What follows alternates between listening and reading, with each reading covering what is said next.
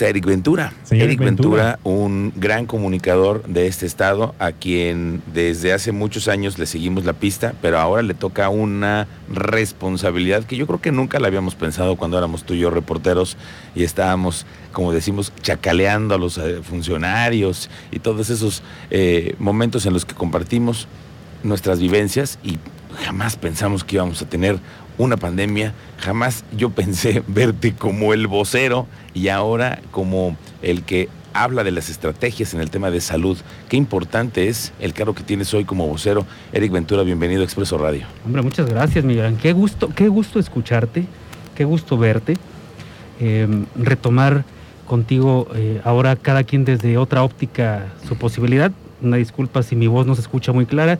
Yo te decía antes de entrar, yo el cubreboca desde que salgo de su casa hasta que llego a, dormir, eh, prácticamente me lo, me lo quito. Claro, pues es que eh, es, es, parte de lo que además tenemos que hacer todos.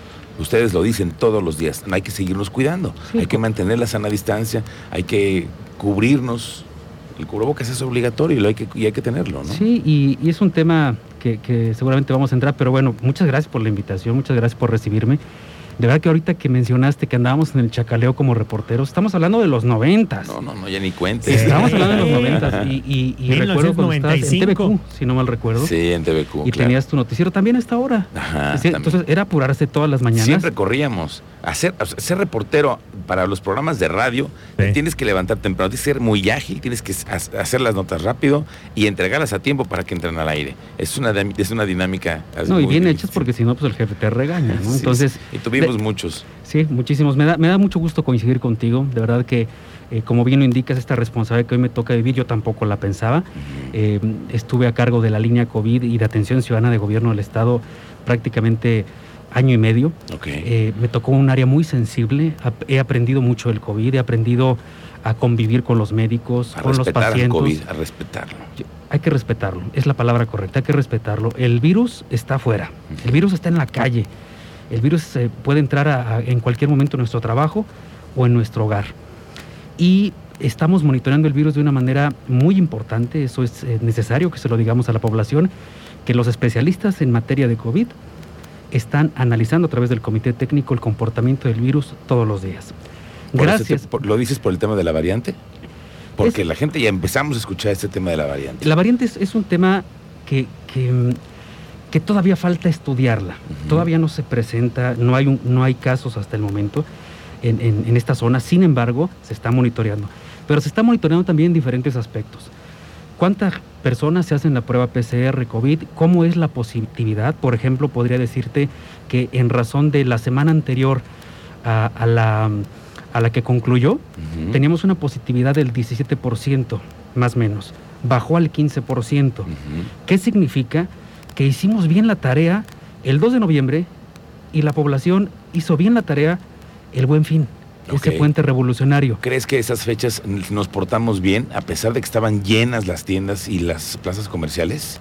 El cubreboca es fundamental. Y la vacuna también. Y la vacuna es fundamental. La vacuna ha sido parte muy importante y de los niveles de vacunación que tenemos hoy en Querétaro, ¿no? Sin embargo, hay, hay estadísticas, hay países que la están pasando mal, que volvieron con los rebrotes. Entonces tenemos que aprender de esos errores para poder corregir el rumbo.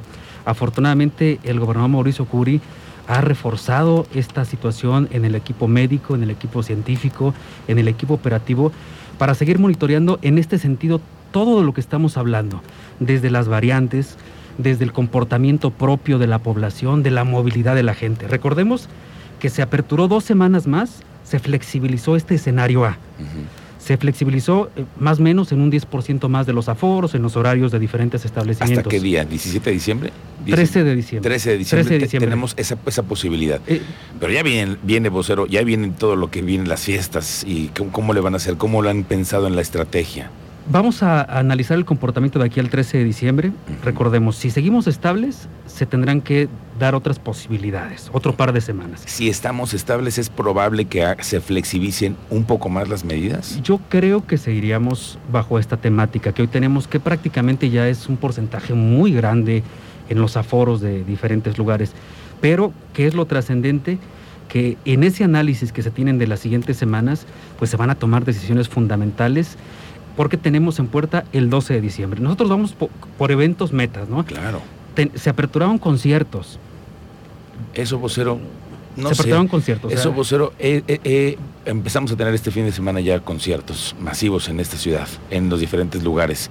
estamos en ese escenario ya para poder tener esa flexibilidad o, los estadios, por ejemplo, están, van a estar delimitadas las áreas para tener sana distancia. ¿Cómo, lo van a Se, se les ha pedido a los empresarios que se dedican a esto que cumplan con las medidas eh, sanitarias y las medidas reglamentarias que en este caso otorga por un lado protección civil y por otro lado eh, eh, el sistema de sanitario del sector salud.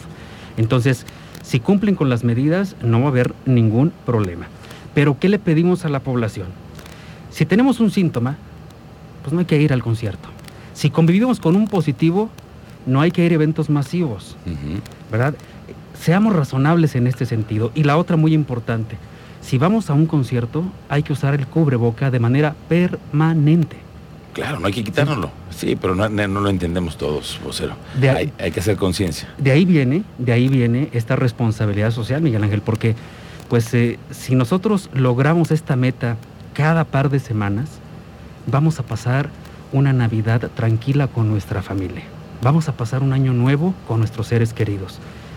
De verdad, que seguramente tú tienes amigos, conocidos que fallecieron por COVID. Sí, sí, sí, sí. Todos tenemos una mala historia con ello. En el mismo gremio, a mí me tocó vivir, apoyar a algunos compañeros cuando estaba en la India COVID, que lamentablemente ya no están con nosotros. Es cierto. Entonces, pareciera que se nos olvidó, ¿no? Y pareciera algo tan sencillo usar cubreboca, lavarse las manos frecuentemente, eh, ventilar espacios. Pareciera Debe ser Difícil, ¿no?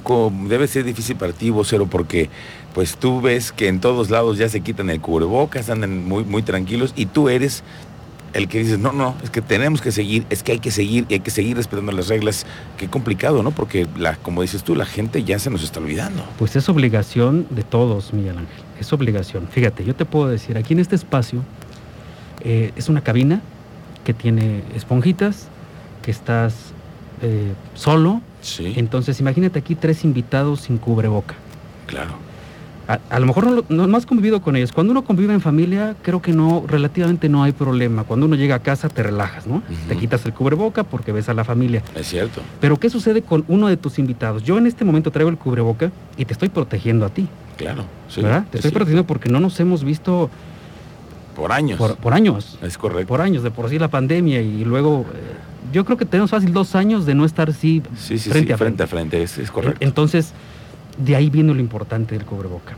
Parece tan sencillo, pero es tan grande el problema de no usarlo que puede significar la muerte. Claro. Pues pero dinos los números, ¿cómo estamos ahora? Para que la gente nos entienda. ¿Estamos bien? Porque luego me preguntan también, oye, ¿ha habido más contagios? ¿Ha habido más? Porque ya no se escuchan los números que teníamos anteriormente, afortunadamente. Sí, han ido, han ido a la baja, efectivamente. Eh, mira, llevamos hasta el momento, bueno, ayer, ayer tuvimos un fallecimiento, un fallecimiento. Se pareciera que no se muere la gente, pero lamentablemente tuvimos un fallecimiento.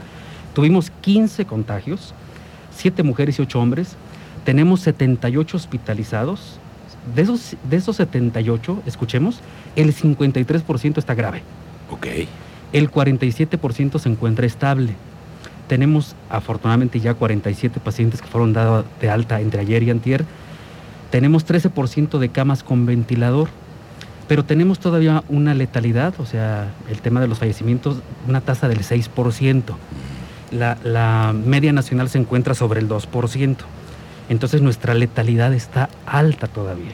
Okay. Sí, a pesar de que los números son pequeños, ¿eh? a pesar de que estamos en esa situación y bueno, pues estamos cerrando prácticamente en la pandemia, se escucha triste decirlo, pero pues llevamos 99.701 eh, eh, acumulados de contagio en lo que va de la pandemia. 99.000 contagios. 99.000 y tenemos 6.043 defunciones o fallecimientos hasta el día de ayer.